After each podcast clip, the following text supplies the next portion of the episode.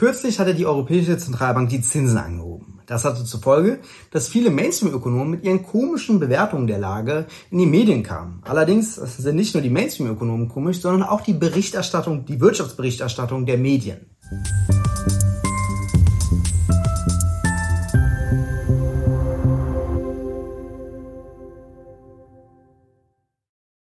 Und damit hallo und herzlich willkommen zu den Wirtschaftsfragen. Mein Name ist Lukas Scholle und heute sehen wir uns mal einen ZDF-Beitrag an von letzten Donnerstag.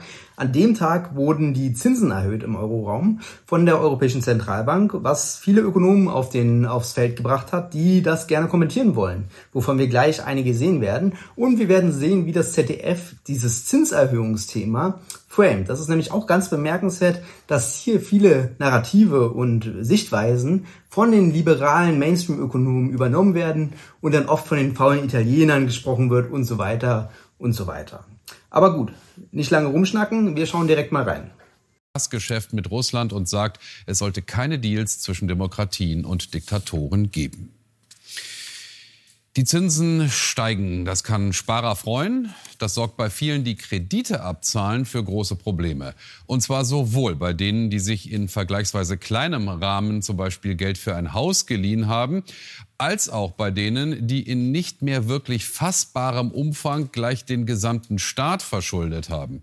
Italien. Schon das Framing, äh, den ganzen Staat zu verschulden, ist natürlich schon sehr, sehr komisch. Äh, was soll das konkret bedeuten? Der Staat kann Schulden haben, ja. Äh, wann ist der ganze Staat verschuldet? Äh, wann sind nur Teile des Staates verschuldet? Gibt es dann Unterschiede regionale, wo dann regionale äh, Lokalitäten nicht Teil des Staates, nicht Teil der Staatsverschuldung sind? Oder was soll das bedeuten? Also schon das Framing hier total, äh, total wirr und natürlich auch total dramatisiert, dass der ganze Staat verschuldet ist, äh, statt nur Teile des Staates, was auch immer das bedeuten soll. War heute in Europas Zentralbank ein wichtiger Faktor bei der Entscheidung, zumal das Land gerade in einer neuen Regierungskrise steckt. Und so fällt die Zinsanhebung mit 0,5 Prozentpunkten zwar höher aus als erwartet, sie kommt aber daher mit einem neuen Notfallprogramm für extrem verschuldete Euro-Länder, das wieder Fragen aufwirft. Stefan Schlösser. Jetzt haben sie getan, was Notenbanker eigentlich nie tun, überraschen. Als Christine Lagarde vor die Presse tritt, ist bereits klar, dass ein erster Zinsschritt kommen wird. Mit gleich 0,5 Prozent fällt dieser aber unerwartet deutlich aus. Der EZB-Rat gelangte zu der Einschätzung, dass im Zuge seiner Leitzinsnormalisierung ein größerer erster Schritt angemessen ist, als auf seiner letzten Sitzung signalisiert. Dieser Beschluss basiert auf unserer aktualisierten Beurteilung der Inflationsrisiken zu zögerlich. Die, der Hintergrund, warum jetzt äh, dieser Schritt so groß ist, ist, dass die äh, Mainstream-Ökonomen und halt auch die Zentralbanker die Inflationserwartungen äh, wieder verankern wollen, nennen sie das. Ähm, also wieder entsprechend der Inflation machen, in dem Sinne, dass sie nicht die Inflationserwartung von der tatsächlichen Inflation so sehr abweicht, im Sinne, dass der Zins dann auch so sehr abweicht. Und deswegen ist halt dieser große Schritt passiert, was aber auch total kritisch ist, äh, hinsichtlich der Wirtschaftsauslastung, weil hohe Zinsen bremsen die Wirtschaft, was zur Folge hat, dass wir die Energiewende, Vollbeschäftigung und so weiter, äh, Ziele, die wir dann halt schwieriger erreichen werden. Und natürlich hat es auch zur Folge, dass durch diese Abbremsung der Wirtschaft die Arbeitslosigkeit steigt und die Verhandlungsmacht der Arbeiter sinkt, was zur Folge hat, dass natürlich auch die Löhne, Löhne weniger steigen, als es notwendig wäre. Also makroökonomisch auf jeden Fall umstritten äh, aus progressiver Sicht, dass jetzt die Zinsen so stark angehoben werden. Und es hat natürlich zur Folge, äh, werden wir auch gleich noch sehen, ähm, mit, den, mit der Staatsverschuldung äh, von äh, europäischen Südländern, aber auch von Deutschland natürlich, äh, dass natürlich da dann die äh, Zinsen und Renditen der Staatsanleihen steigen. Ähm, aber wie sehen wir weiter? Zu spät. Die Kritik an der EZB war laut und deutlich angesichts hoher Inflationsraten von über 8 Prozent im Euroraum. Jetzt hat die Nullzinspolitik ein Ende. Profitieren können Sparer. Banken müssen keine Strafzinsen mehr zahlen, wenn sie ihr Geld bei der Zentralbank parken. Die Gebühren sollten dann auch für Bankkunden wegfallen. Und höhere Zinsen aufs Ersparte sind auch wieder drin. Langsam wird der Sparer auch wieder etwas mehr Zins auf sein Konto bekommen. Aber nicht vergessen, solange die Inflation natürlich so extrem hoch bleibt, verliert der Sparer auch bei dem jetzigen Zinsniveau weiterhin Geld. Ja, also der Sparer verliert kein Geld, er verliert Kaufkraft. Ähm, aber gut, das ist jetzt nur am Rande. Und außerdem ist es nicht so wirklich relevant, ob die Sparer jetzt einen äh, etwas höheren Realzins haben oder einen etwas niedrigeren, weil die unteren und mittleren Einkommen, die haben eh kaum Sparvermögen.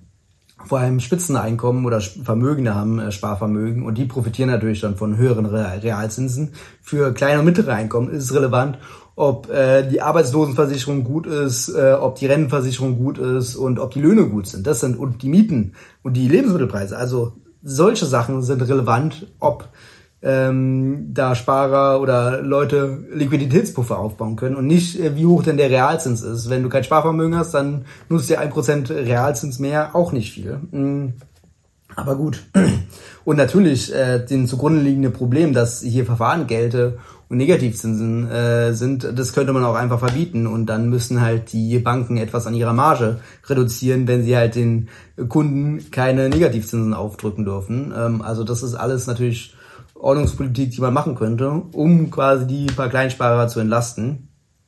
Und genauso bei der Inflation. Also da könnte der Staat natürlich auch mehr machen, um die Preissteigerungen ähm, zu, zu abzusenken und natürlich dann den negativen Realzins, also wenn man keinen Zins hat und Inflation, spricht man vom negativen Realzins, logisch, ähm, würde der negative Realzins natürlich sinken, wenn die Inflation gesenkt werden würde. Aber ähm, jetzt quasi den negativen Realzins über eine Zinserhöhung zu senken, äh, bringt natürlich nichts, vor allem in dem Maße. Also da müsste man natürlich die Inflation angehen.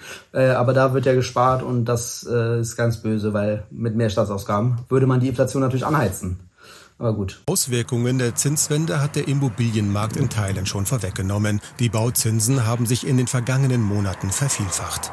Max Herbst ist Finanzberater seit über 30 Jahren im Geschäft. So eine Entwicklung hat er noch nicht erlebt. Eine Beispielrechnung zeigt den dramatischen Anstieg.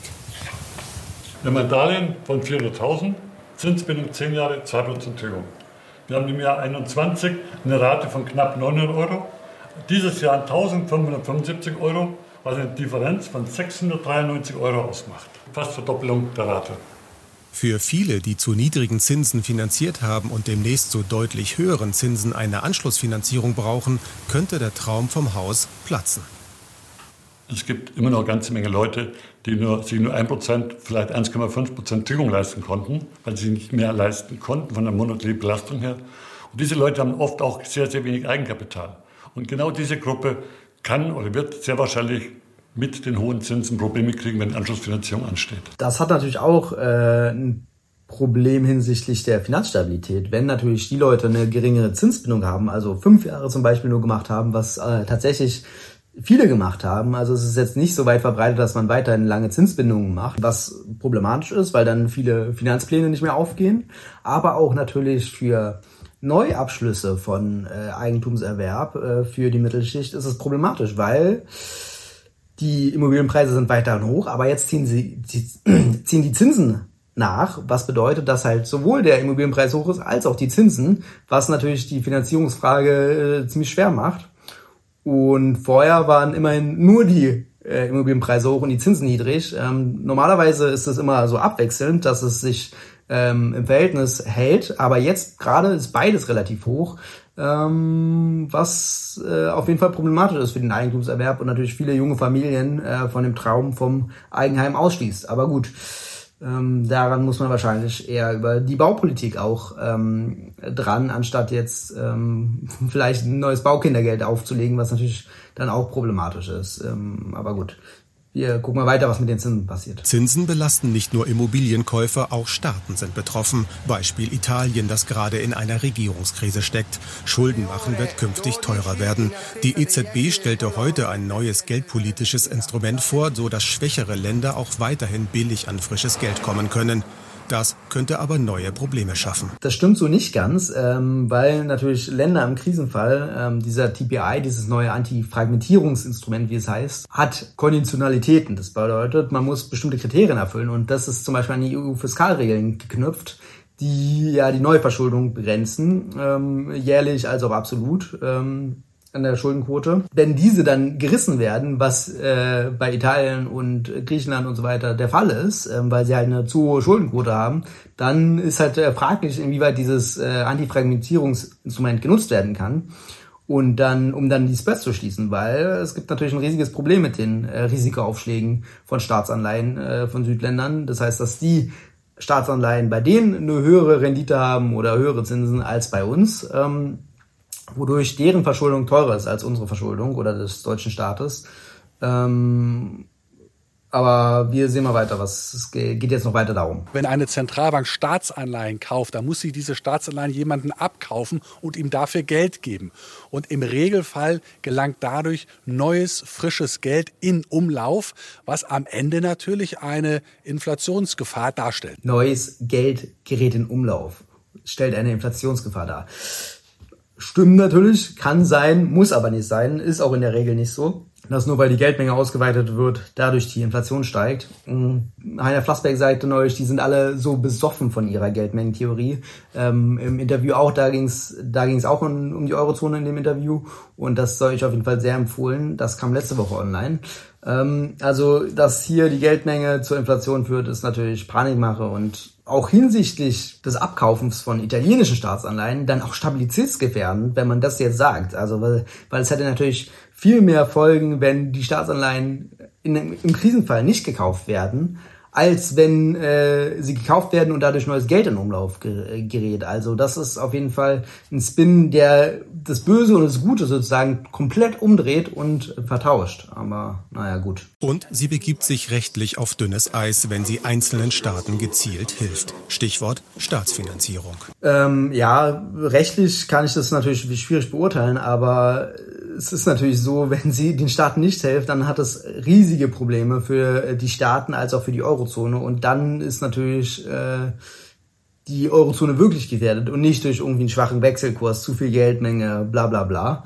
Ähm, wenn die Spreads in die Höhe schießen und dann nichts passiert, dann ist die Eurozone gefährdet und äh, dann gibt's auch rechte Regierungen in den Südländern und dann äh, ist auch quasi der Euro-Exit gar nicht mehr so weit entfernt. Aber na gut. Dünnes Eis, das sollten wir uns nochmal genauer anschauen. Die Eurozone erlebt ja gerade viel Unsicherheit. Jetzt kommt noch dazu, dass ein Garant für Stabilität in Italien ausfällt, der bisherige Ministerpräsident Mario Draghi auch bei der EZB ja kein Unbekannter, ist zurückgetreten. Das Land trudelt Richtung Neuwahlen. In dieser Situation schafft die EZB also ein neues Instrument, das speziell den Schuldenstaaten aus der Patsche helfen soll. Frank Bethmann, guten Abend. Wie kommt denn dieses neue Instrument an? Ja, es ist hoch umstritten, nicht zuletzt wegen dieser aktuellen Regierungskrise in Italien, die eben tatsächlich sofort zeigt, wie schmal der Grad wirklich ist. Heute vorgestellt ist das Instrument namens TPI gleich auf dem Prüfstand, denn bereits heute stiegen die Renditen italienischer Anleihen noch mal deutlich an. Risikoaufschläge, eigentlich also Grund genug für die EZB einzugreifen, italienische Staatsanleihen zu kaufen, damit die Rendite wieder sinkt, der Druck abnimmt.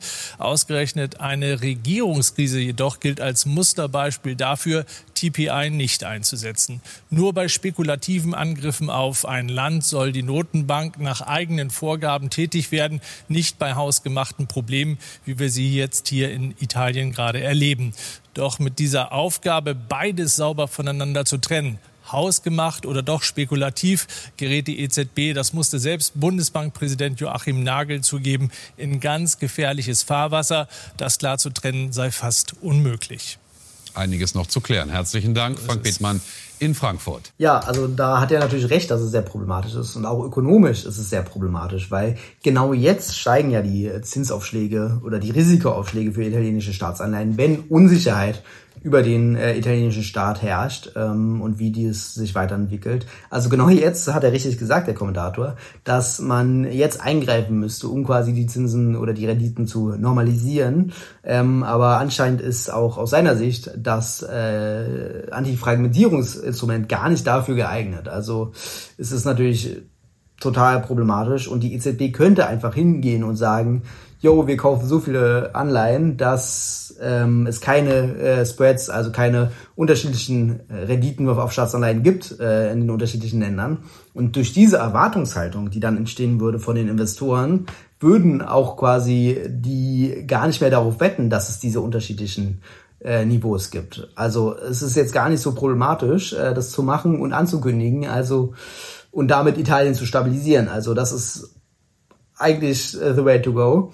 Und natürlich haben diese Risikoaufschläge auf die italienischen Staatsanleihen natürlich auch sind auch Ursache dafür, dass Draghi so ein schweres Spiel hat, weil natürlich die Staatsverschuldung in Italien dadurch so viel teurer wird als bei uns, ähm, was natürlich problematisch ist äh, für die Entwicklung eines Landes, wenn die da haushalterisch so eingeschränkt werden und hohe Zinsbelastungen haben und gleichzeitig irgendwelche unsinnigen äh, Schuldenregeln auf EU-Ebene einhalten müssen. Aber gut, ähm, wir werden sehen, was äh, hier noch passiert. Auf jeden Fall haben wir im Beitrag gesehen, dass hier liberale Mainstream-Ökonomen zu Rate gezogen werden und natürlich das Framing des Beitrags schon relativ wirtschaftsliberal ist. Ähm, da ist manchmal die Wirtschaftsberichterstattung von öffentlichen Rechtlichen hakt auch ein bisschen. Aber gut, mal sehen, was mit der Eurozone passiert, mit den äh, europäischen Zinsen, ob sie jetzt noch weiter steigen, ob tatsächlich die Anleihenkäufe durch das CPI jetzt ausgeführt werden in naher Zukunft oder ob das jetzt eher gar nicht geschieht, weil die Konditionalitäten gar nicht erfüllt werden. Wir werden es sehen und natürlich auch, was mit den europäischen Schuldenregeln passiert. Das ist auch ein sehr spannender Reformprozess, äh, den wir natürlich begleiten werden bei den Wirtschaftsfragen. Genau. Falls euch das Video gefallen hat, könnt ihr gerne ein Like, einen Kommentar da lassen und den Kanal abonnieren. Ansonsten bis zum nächsten Mal bei den Wirtschaftsfragen.